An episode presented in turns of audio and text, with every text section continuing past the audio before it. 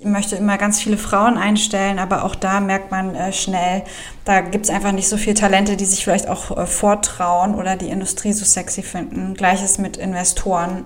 Äh, wir haben ganz, ganz selten nur äh, weiblichen Investoren gegenüber gesessen. Und ich erinnere mich noch an unsere ersten Funding-Runde ist ein Investor immer davon ausgegangen, dass äh, ich ja die Frau meines Mitgründers sein müsste. Bin ich natürlich nicht.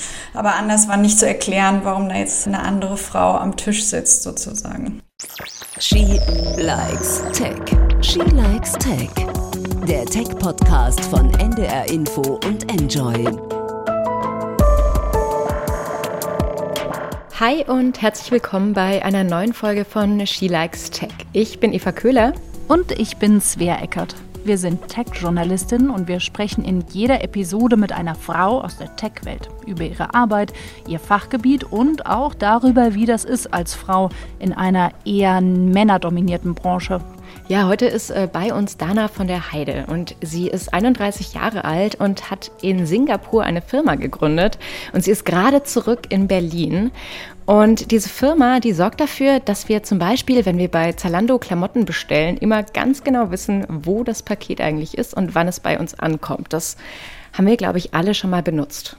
Mit Dana wollen wir heute vor allem übers Gründen sprechen, also wie das ist, was man dazu braucht und natürlich auch über die Technik und die Leidenschaft, die hinter ihrer Firma steckt. Hallo Dana, schön, dass du da bist. Ja, hallo, schön, dass ich da sein kann. Vielen Dank.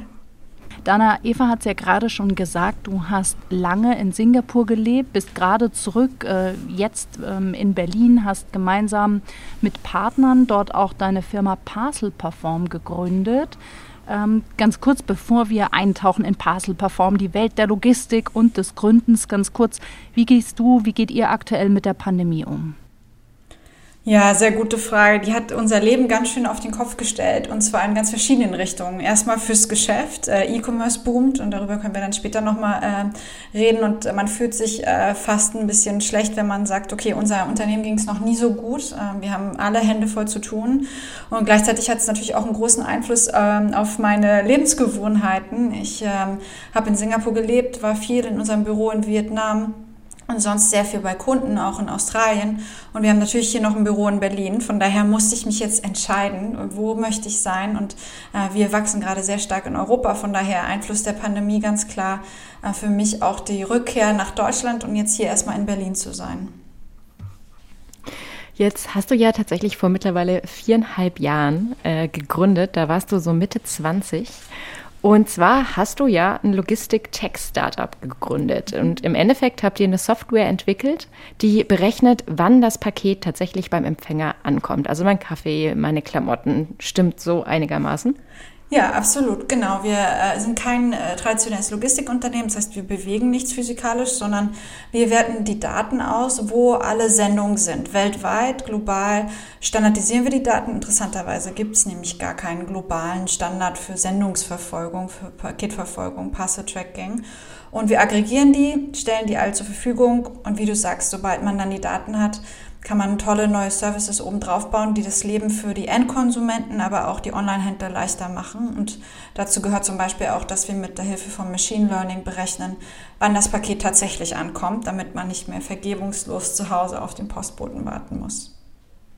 Ich hatte das neulich, da habe ich Blumen für meine Schwester bestellt und konnte ihr genau sagen, wann sie zu Hause sein muss. Keine Ahnung, ob das jetzt mit eurer Software war, aber ähm, da, seit wir wissen, dass wir diesen Podcast mit dir aufzeichnen, beobachten Eva und ich nämlich unser Bestellverhalten und schauen, ob wir mal einen Kontakt haben mit eurer Firma. Ja, ihr habt es ja am Anfang schon gesagt. Also äh, wir arbeiten mit großen Kunden wie Zalando, Wayfair, Nespresso, äh, Decathlon, Idealo. Von daher denke ich, dass ihr schon ähm, mehr oder weniger immer mal wieder mit uns im Kontakt wart. Aber das Wichtige ist uns auch, und da unterscheiden wir uns vielleicht auch ein bisschen, es geht gar nicht um die Parcel Perform Marke, sondern es geht darum, dass die Online-Händler mit ihrer Markenpräsenz Kunden binden, Vertrauen schaffen. Äh, von daher äh, nutzt man unseren Service vielleicht sehr oft, ohne das zu merken. Jetzt ähm, wissen wir ja, es ist wirklich ein männerdominiertes Feld. Also du, es geht um Logistik. So, es ist, mhm. da geht es um große LKW, um Fließbänder, um viele Pakete, um Sendungsnummern. So, also das ist ein super kompliziertes Gebiet. Ja. Wie bist du da reingekommen? Also welche Rolle spielt da tatsächlich dein Geschlecht? Warum bist du so begeistert von diesem Thema? Ich habe ursprünglich hier in Berlin mal ähm, Psychologie und Kommunikationswissenschaften studiert. Von daher wirklich äh, nicht besonders nah dran an der Logistikindustrie. Und ich dachte immer, ich werde irgendwie so PR-Beraterin oder so. Das fand ich ganz spannend. Und dann hat der ähm, Chef für Kommunikation von der DHL, äh, war zufällig mein Universitätsprofessor, und der hat dann irgendwann gesagt, willst du nicht erstmal auf die Corporate-Seite kommen und verstehen, wie große Unternehmen ticken? Dann kannst du ja immer noch später in eine Agentur gehen. Und damit hatte er mich und ich hatte dann die Chance mit DHL ähm, ein internationales Programm mitzumachen, wo ich alle sechs Monate in eine andere Abteilung gegangen bin. Darüber war ich dann auch 2012 zum ersten Mal in Singapur und war am Ende in der Konzernstrategie bei DHL. Und das war eine ganz tolle Chance und einfach unfassbar spannend, ähm, quasi dem Konzernvorstand äh, gemeinsam mit den Kollegen vorzuschlagen, welche Angebote man im Bereich E-Commerce entwickeln muss. Ähm, und darüber bin ich dann auch wieder zurück nach Singapur gegangen. Aber mir ist ähm, nach und nach immer wieder bewusst geworden, dass äh, ja, jede Logistikermarke in sich eine gute Marke ist und in sich vielleicht auch ein gutes Angebot hat. Aber Online-Händler arbeiten immer mit mehreren Anbietern, schon alleine aus Risikopunkten, aber auch natürlich jeder DHL oder andere Anbieter haben verschiedene ähm, Angebote in verschiedenen Märkten, Same-Day, ähm, Langstrecken, äh, Transporter im Warenhaus und so weiter. Und das größte Problem ist, dass es einfach Logistik immer noch ein sehr intransparenter Markt äh, ist. Und da wollten wir äh, helfen. Ähm, und Daten sind quasi das Fundament. Und so bin ich dann nicht nur in die Logistik, sondern auch in die Softwareindustrie gerutscht. Und ähm, ja, du hast es gerade schon gesagt, beide kombiniert miteinander sind vielleicht äh, eines der äh, oft übersehenen, aber immer noch existierenden, sehr, sehr männerdominierten ähm, Felder. Tech, ähm, Software und dann auch die physikalischen Güter. Ähm, ja, da sind es nach wie vor immer noch eher Männer. Ich glaube, es liegt auch ein bisschen daran, dass es A nicht so zum Thema gemacht worden ist. Also da redet man nicht so viel drüber, dass jetzt irgendwie Female in Tech, da gibt es vielleicht schon so ein bisschen mehr Aufmerksamkeit in Finance, in VCs, aber Logistik hat es da irgendwie noch nicht hingeschafft. Und äh, ich glaube, man muss sich auch mehr Mühe geben, das attraktiv zu machen. Und ich glaube, die beste Art zu zeigen, dass es irgendwie spannend ist, ist, indem man darüber spricht und ähm, andere motiviert, äh, sich das mal anzuschauen. Weil am Ende, warum finde ich das so spannend? Ähm, der Erfolg des Online-Handels hängt davon ab, ob die Güter, die man bestellt hat, auch wirklich ankommt. Wenn äh, der Kaffee oder die Klamotte, die du bestellt hast, bei dir nicht ankommt, dann kaufst du bei dem Shop nicht mehr ein. Das heißt, Logistik ist ein ganz, ganz wichtiger Erfolgs- und Wachstumstreiber für den Online-Handel. Und ähm, da wollte ich irgendwie reingehen und das optimieren. Ganz kurz nochmal zurück, weil ähm, ich das sehr spannend fand, was du gesagt hast, nämlich dass Logistik, Tech, ne, dass, dass das ähm, so männerdominiert ist. Einmal, merkst du das in deinem Alltag? Wie wirkt sich das aus? Ja, klar, merkt man natürlich sehr, wenn äh, mit Kunden, mit denen ich spreche, entweder der Head of IT oder der Head of Logistik äh, sind eigentlich fast immer nur Männer mit ganz wenigen Ausnahmen. Ähm, wenn äh, wir, ja, wenn wir Bewerber haben, ich möchte immer ganz viele Frauen einstellen, aber auch da merkt man äh, schnell, da gibt es einfach nicht so viele Talente, die sich vielleicht auch äh, vortrauen oder die Industrie so sexy finden. Gleiches mit Investoren. Ähm, äh, wir haben ganz, ganz selten nur äh, weiblichen Investoren gegenüber gesessen. Und ich erinnere mich noch an unsere ersten Funding-Runde ähm, ist ein Investor immer davon ausgegangen, dass äh, ich ja die Frau meines Mitgründers äh, sein müsste. Bin ich natürlich nicht. Aber anders war nicht zu erklären, warum da jetzt äh, eine andere Frau am Tisch sitzt, sozusagen. Ja, und vermutlich auch so eine blonde Europäerin, ne? Also du hast ja einfach auch hellblonde Haare, so du bist, du bist so, du bist mega, mega jung. Also spielte das auch eine Rolle, dass einfach das Alter so elementar war? Ja, wo, wobei, klar, also dass eine deutsche unverheiratete, unverschleierte Frau jetzt in Indonesien oder Malaysia irgendwie ähm, Logistik-Tech äh, verkauft, ist natürlich auch eher ungewöhnlich, hilft mir manchmal auch, ja, also ähm, gibt dir natürlich nochmal eine ganz andere Aufmerksamkeit. Ähm, auf der anderen Seite man kann es, glaube ich, immer zu beiden Sachen nutzen. Die, der Vorteil, den ich habe, ist, dass man in Asien, wie wir, schwer einschätzen können, vielleicht ähm, was das Alter von äh, asiatischen Kollegen ist, können die es auch schwer bei mir einschätzen. Ich habe mich dann eher auf den Schlips getreten gefühlt, wenn alle denken, ich müsste ja mindestens schon 40 sein, ähm, weil äh, sie sich sonst das nicht anders erklären konnten. Das heißt, ich glaube, dass ich so jung bin, ähm, ist ja nett, dass ihr das sagt, freut mich natürlich, ähm, aber dass ich so jung bin, war in Asien eigentlich nie ein Thema. Was hast du gelernt? Also wenn du sagst, ähm, gerade beim Thema Funding, Investment oder da bin ich für die Frau meines Mitgründers gehalten worden. Wie, wie bist du mit diesen Situationen umgegangen? Hast du das schnell klargestellt oder äh, hast es einfach dabei gelassen? Also wie, wie bist du damit umgegangen? Wie gehst du heute damit um? Ich war ja schon durch die Logistikindustrie so ein bisschen vorgeprägt. Das heißt, man lernt relativ schnell irgendwie so ein bisschen vielleicht auch zu spiegeln, wie sich die Kollegen verhalten. Ja, im, im Meeting auch immer sicherzustellen, was zu sagen, sich definitiv immer an den Tisch setzen. Das klingt jetzt so ein bisschen abgedroschen, aber ähm, das sind so ganz einfache Tricks, mit denen man sicherstellt, dass man da irgendwie nicht falsch verstanden wird. Äh, klar stellen wir auch immer sicher mit meinem Mitgründer, dass er irgendwie kurz sagt, er ist ja verheiratet und hat Kinder und dann sage ich, ich nicht nicht, dann ist die Sache auch irgendwie geklärt. Aber es ist schon wichtig, dass man dann so ein paar Kommunikationsregeln sozusagen untereinander etabliert. Mir geht es auch immer wieder auf Konferenzen so, ja, wenn ich mit meinen Mitarbeitern da bin und männliche Sales-Mitarbeiter habe dann geht keiner davon aus, dass das mein Unternehmen ist, sondern jeder nimmt an, dass der Kollege neben mir mein Chef sein muss. Von daher haben sich dann auch meine Mitarbeiter angewöhnt zu sagen, das hier ist übrigens die Gründerin des Unternehmens. Und äh, manchmal können die Leute dann ihr Staunen wirklich nicht zurückhalten und besprechen das dann nochmal ausführlich mit mir, dass sie das ja kaum fassen können. Also das heißt, das sind eigentlich zwei Sachen. Einerseits ist es eine ganz aktive Kommunikation auch von deinen Mitarbeitern, die dafür sorgen, dass immer klar im Bewusstsein ist, hey, das ist die Chefin, das ist die Chefin, das ist die Chefin. Der zweite Teil, der mir jetzt gerade sehr aufgefallen ist, ist, dass du sagst, du spiegelst das Verhalten deiner Umgebung. Also das ist ja eine große Diskussion im Umgang und der Frage, welche Rolle spielen Frauen in so sehr Männer, sehr, sehr großen Männerrunden so. Also müssen sich Frauen an dem Verhalten von Männern orientieren, um sich durchzusetzen und das eben tatsächlich übernehmen und spiegeln? Oder ähm, ja, wie, wie siehst du das? Wie schätzt du das ein? Wie, wie wünschst du dir es auch? Ja, müssen auf gar keinen Fall. Ich glaube, wir haben alle unseren eigenen Stil und das ist auch total gut so. Und äh, auch ich verhalte mich jetzt nicht wie so ein äh, typischer Mann im Meeting vielleicht, aber klar gibt es so ein paar Sachen, auf die man irgendwie ähm, oder die mir aufgefallen sind. Ja, also immer mit an den Tisch setzen ähm, und auch immer auf jeden Fall im Meeting was sagen und da, vielleicht sind das auch so asiatische Tricks, aber äh, mir ist oft aufgefallen, ja, manchmal werden dann Sachen nur noch mal zusammengefasst, die vorher schon gesagt worden sind. Also äh, stelle ich sicher, dass ich diese Rolle auch mal spiele, ja, weil dadurch kann man natürlich sehr schnell deutlich machen, dass man irgendwie das Meeting ein bisschen mitkontrolliert, sagt, okay, am Ende wollte ich jetzt noch mal sagen, wir haben uns jetzt da und darauf geeinigt. Das sind so kleine Kommunikationstricks, ähm, die ähm, dich vielleicht ein bisschen mehr in den Mittelpunkt äh, des Meetings rücken ähm, ohne dass man jetzt irgendwie da seine Identität verändert oder seine Verhaltensweisen groß.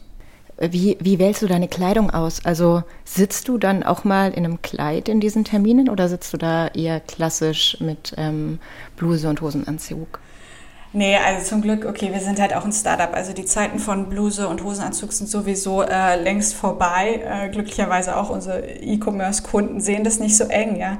Von daher, nee, also ich bin da ganz ich selbst. Ich bin jetzt vom Typ auch nicht die mit ganz viel Make-up und Kleidchen. Ähm, aber generell äh, muss man sich da jetzt auch nicht verkleiden. Und für mich war das auch, vielleicht ist es auch nochmal wert, das zu sagen.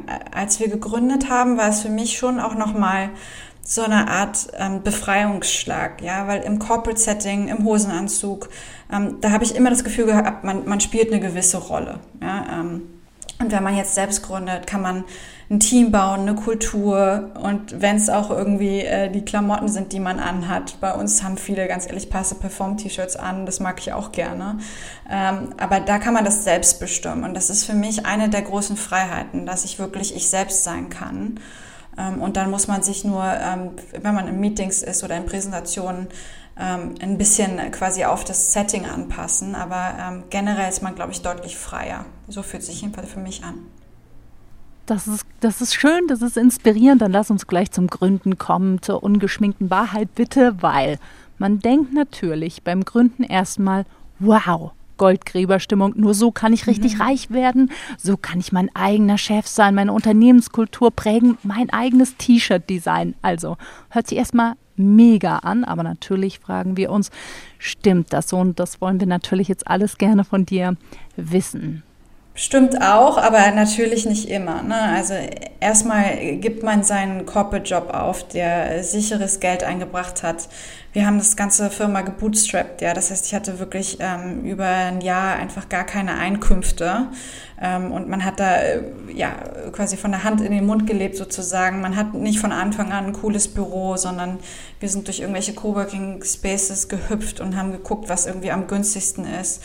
Und ich glaube, ein großer Unterschied ist natürlich auch ähm, Gründen, das hört sich immer so frei an, aber man muss natürlich auch ultra viele kleine Sachen machen, die sonst von ähm, Software-Tools oder Mitarbeitern oder Sekretärinnen oder was weiß ich übernommen werden. Ja, also ähm, die Payroll für alle deine Mitarbeiter, das Büro organisieren, den Umbau vom Büro organisieren. Ich weiß nicht, wie oft mein Mitgründer und ich schon zu Ikea gefahren sind und irgendwie Sachen geholt haben, die dann auch selbst aufgebaut. Ähm, also man macht ganz viele Kleinigkeiten. Ähm, bis heute machen wir irgendwie, mache ich die Ur das Urlaubsmanagement von meinen Mitarbeitern irgendwie äh, direkt. Also da gibt es ganz viele Sachen, um die musste man sich niemals kümmern und Sorgen machen. Und plötzlich verbringt man gerade auch in der Gründung äh, so seinen Tag mit äh, so vielen Kleinigkeiten, von denen man jetzt auch, äh, die jetzt nicht besonders äh, glamourös sind. Lass uns mal von vorne anfangen. Du hast studiert, ähm, dann hast du, bevor du deine eigene Firma gegründet hast, die hat tatsächlich bei der DHL gearbeitet, erst als Trainee, dann in der Unternehmensstrategie.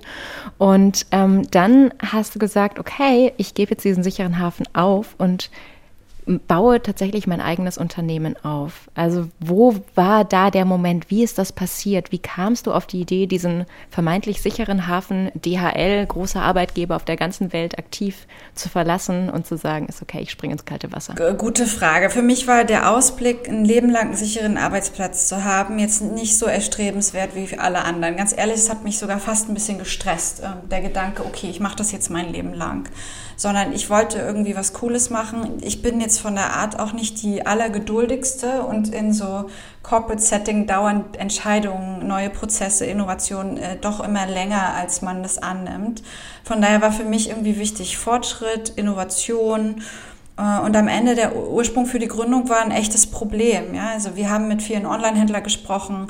Alle hatten wenig Visibilität auf ihre Daten. Alle wollten ähm, quasi ihre Kunden in ihrer eigenen Tracking-Seite updaten mit ihrer eigenen Markendarstellung. Und da haben wir gesagt, okay, das muss man doch irgendwie gut lösen können. Und das war dann der Anreiz. Hätte ich es ganz alleine gemacht, ich glaube, das ist auch immer noch wichtig zu sagen. Ich hatte einen Mitgründer, Arne, mit dem ich eben auch bei DHL vorher zusammengearbeitet habe. Ähm, und wir wussten, dass wir quasi gut miteinander ähm, arbeiten können. Und das war auch eine super Grundlage, um dann zu sagen, okay, dann können wir auch zusammen gründen.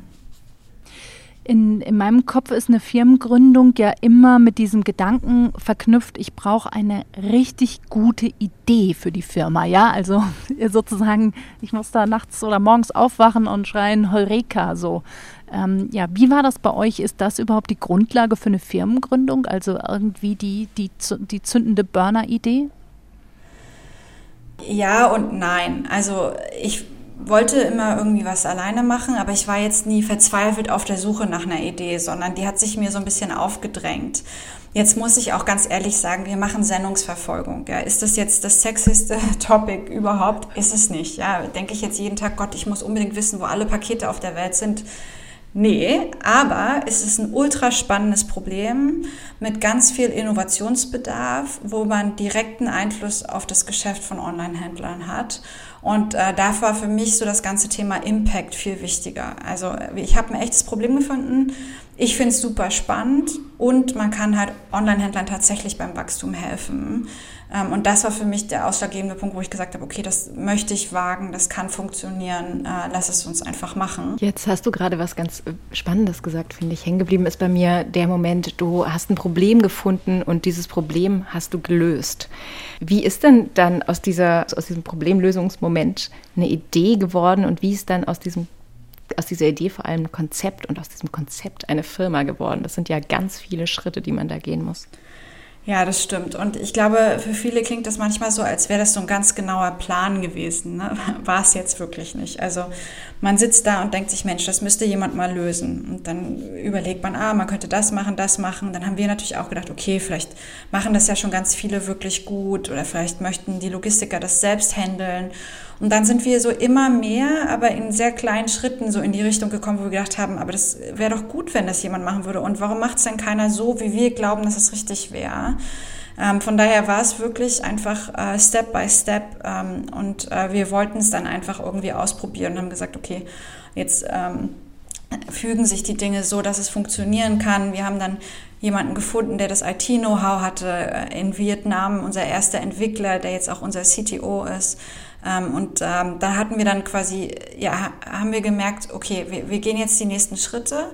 Und irgendwann haben wir uns anguckt und haben gesagt, okay, machen wir das jetzt wirklich? Und äh, ich weiß noch, wir haben uns immer in irgendwelchen Cafés Samstag, Sonntag in Singapur getroffen. Und mein Mitgründer und ich haben gesagt, okay, wir machen das jetzt. Und äh, ich bin dann äh, damals quasi zuerst gegangen und erst dann einen Monat später oder so auch ähm, äh, mitgekommen. Und dann haben wir es gemacht. Das fühlt sich aber, während man drin ist, gar nicht so groß an. Also äh, während wir das gemacht haben, war es so ein natürlicher Schritt-für-Schritt-Prozess. Jetzt im Nachhinein denke ich auch, wow, ja, hätte ich gewusst, äh, wie viel Arbeit, Stress, aber natürlich auch Potenzial da drin liegt. Ähm, ja, das weiß man immer am Anfang der Gründung gar nicht so genau.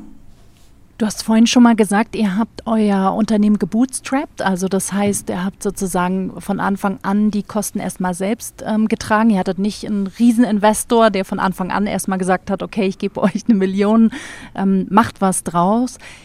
Ich will, wir wollen mit dir einmal ganz kurz auch in dieses Thema Geld einsteigen. Ähm, ich habe also eine gute Idee. Wie komme ich an Geld? Ja, äh, gute Frage und äh, ähnlich intransparent wie der Logistikmarkt ist äh, leider auch die ganze äh, VC- und Finanzierungsschiene. Also VC Venture Capital, ne? Venture also Capital, Genau, genau. Also äh, alle sagen natürlich auch, Mensch, in Singapur, da, da gibt es doch ganz viel Geld, ja, aber man muss natürlich Investoren finden, die jetzt auch irgendwie äh, Logtech äh, und Parcel-Tracking sexy finden. Ja, das ist gar nicht so einfach, ehrlicherweise. Schon gar nicht, wenn man nicht da aufgewachsen ist. Ne? In Berlin gibt es da sicher einiges an so Netzwerkeffekten und Leute kennen sich. Ähm, aber wir in Singapur hatten noch nie Funds geraced und kannten jetzt auch die ganze Industrie nicht so gut. Von daher hatten wir eben Glück, dass wir eine Weile das erstmal selbst finanzieren konnten.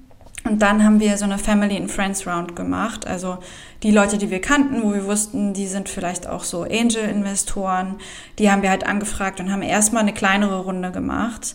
Ähm, und ja, selbst unsere Seed-Runde war dann auch noch relativ aufwendig, weil man einfach viel rumfragt. Das ist ja wie Dating sozusagen. Man trifft all diese Investoren ähm, man hat noch nicht so viel Erfahrung, äh, die kennen einen noch gar nicht. Jetzt auch zwei Deutsche in Singapur, die da irgendwie fundraisen wollen, war jetzt auch nicht so selbstverständlich.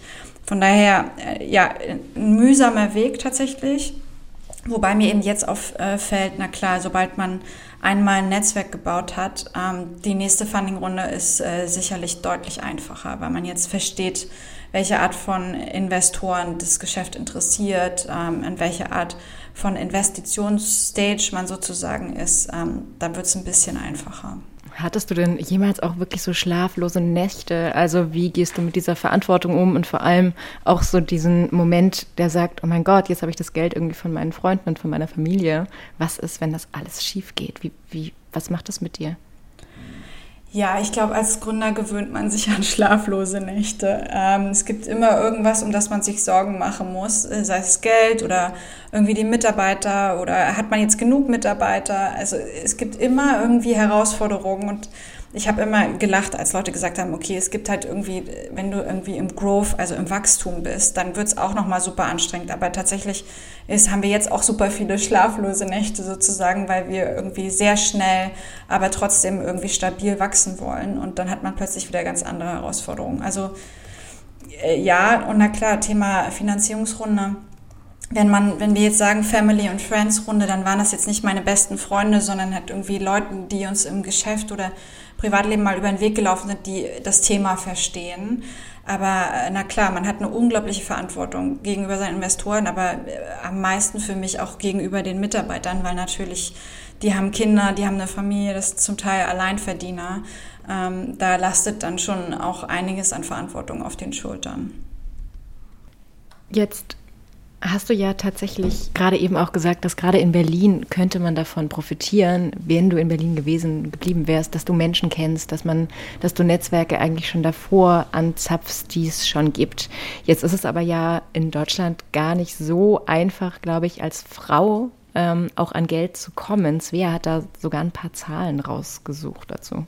Ja, genau. Einmal ganz kurz Danke und Credits an Tijen Onaran, die ähm, ist die Leiterin von oder Gründerin von Global Digital ähm, Women. Die hat das nämlich jetzt gerade ähm, kürzlich einen Artikel dazu geschrieben, nämlich Stichwort Venture Capital. Wir haben schon drüber gesprochen. Also das ist sozusagen Investitionskapital, was sich von Investoren einwerben muss zum Gründen. Und ähm, sie hat rausgesucht, und zwar äh, zum Beispiel der Anteil der deutschen Venture Capital Unternehmen, die von Männern geführt werden, liegt bei 96 Prozent.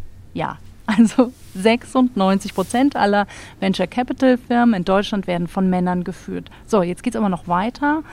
Knapp ähm, 18 Prozent der von Männern geführten Unternehmen erhalten ihr Geld von Venture Capital Firmen. Zum Vergleich, bei Frauen liegt der Anteil bei knapp 5 Prozent. Ja. Also man könnte ja daraus schließen, Männer geben Männer gern Geld. Wie siehst du das, Dana, oder wie hast du das erlebt, so Stichwort Venture Capital? Ja, geben Männer Männern lieber Geld? Ich glaube schon, aber am Ende geht es ja um zwei Sachen. Einmal die Bewertung des Teams und da kann ich mir schon total gut vorstellen, dass es da so ein Gender Bias gibt. Ja, also viele Investoren sagen ja auch, wir investieren in die Gründer. Und klar investieren dann äh, die Jungs lieber in die anderen Jungs, äh, mit denen sie gemeinsame Interessen haben und so weiter. Ähm, das passiert, glaube ich, schon häufig. Dann haben Frauen, weibliche Gründer auch immer das äh, Thema, ne? was passiert denn, wenn sie jetzt mal schwanger werden? Also es ist mir auch schon häufiger mit Investoren passiert, dass ich durch die Blume irgendwie gefragt worden bin. Ich glaube, das ist so das eine. Das zweite Thema, und das finde ich ganz das finde ich ein bisschen äh, ja, irritierender sozusagen, ist das Thema, in eine bestimmte Industrie zu investieren. Also ich glaube, es fällt uns etwas leichter sozusagen irgendwie äh, Fundraising zu machen, weil wir Logistik sind. Das verstehen viele. Ist jetzt auch eine männerdominierte Industrie. Das geht schon ganz gut. Ich glaube, jetzt einem ähm, äh, männlichen Investor zu erklären, warum jetzt Periodenunterwäsche irgendwie super gut ist, wobei ich glaube, dass es echt cool ist, äh, ist nochmal deutlich schwieriger. Das heißt, ich denke, wir hatten von der Industrie her ein Vorteil, dass äh, Leute sich damit identifizieren können. Ein Nachteil ist, dass jetzt irgendwie Logistik nicht so sexy ist und äh, Blockchain oder irgendwie ähm, B2C wahrscheinlich mehr gehypt ist. Ganz kurze Zwischenfrage, wie gehst du mit der Schwangerfrage um? Weil du hast das gerade schon selber ähm, angeteased. Äh, wie gehst du damit um, wenn du das durch die Blume gefragt wirst? Ehrlich gesagt lache ich das weg. Ich wünschte, ich hätte dafür irgendwie einen besseren Umgang, aber mit einem Investoren bindest du ihm jetzt auch nicht die, auf die Nase, dass das nicht eine angemessene Frage war. Ist ja denn, du willst wirklich nicht, dass die investieren. Äh, von daher, du lachst es halt weg ähm, und sagst, ja, ja, keine Sorge, hihi.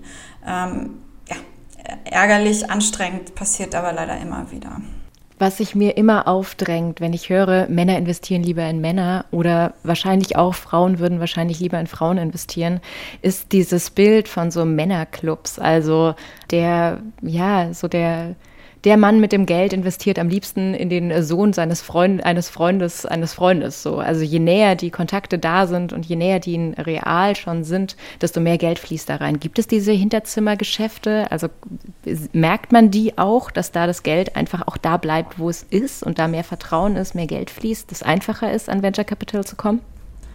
Ja, also ich glaube, Netzwerkeffekt gibt es überall. Ähm, und äh, ja, wäre ich jetzt auf einer anderen Uni gewesen, ähm, wäre es vielleicht auch einfacher, an Kapital zu kommen, weil es da natürlicherweise irgendwie äh, mehr, äh, mehr, mehr Geld, mehr Investitionspotenzial gibt.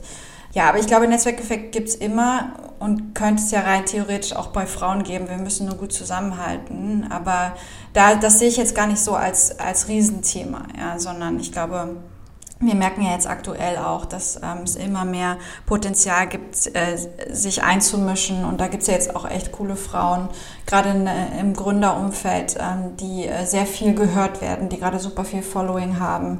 Ähm, und da kann man, glaube ich, gegensteuern. Jetzt haben wir eigentlich schon relativ viel darüber äh, gesprochen, warum du gegründet hast. Wie würdest du jetzt, welche Tipps würdest du jetzt Menschen mitgeben, die sagen, ich würde jetzt gerne in Deutschland gründen? Was genau brauche ich, um in Deutschland erfolgreich ein Startup zu gründen? Also auch so bürokratietechnisch. Gibt es so eine Checkliste? Äh, ja, wenn jemand eine Checkliste hat, dann bitte auch mir schicken. Ähm, für uns war Gründen in Singapur, vielleicht nochmal ganz kurz als Einschub, äh, super easy. Da hast du halt wirklich innerhalb eines Tages äh, deine, dein Unternehmen angemeldet, ein Bankkonto und so weiter. Hier in äh, Deutschland äh, für uns eine hundertprozentige Tochter der singapurianischen Firma zu gründen, war, war wirklich eine hohe Komplexität. Erst recht, wenn man nicht selbst zum Notar gehen kann, weil wir gerade in Singapur waren. Von daher, ja, Checkliste.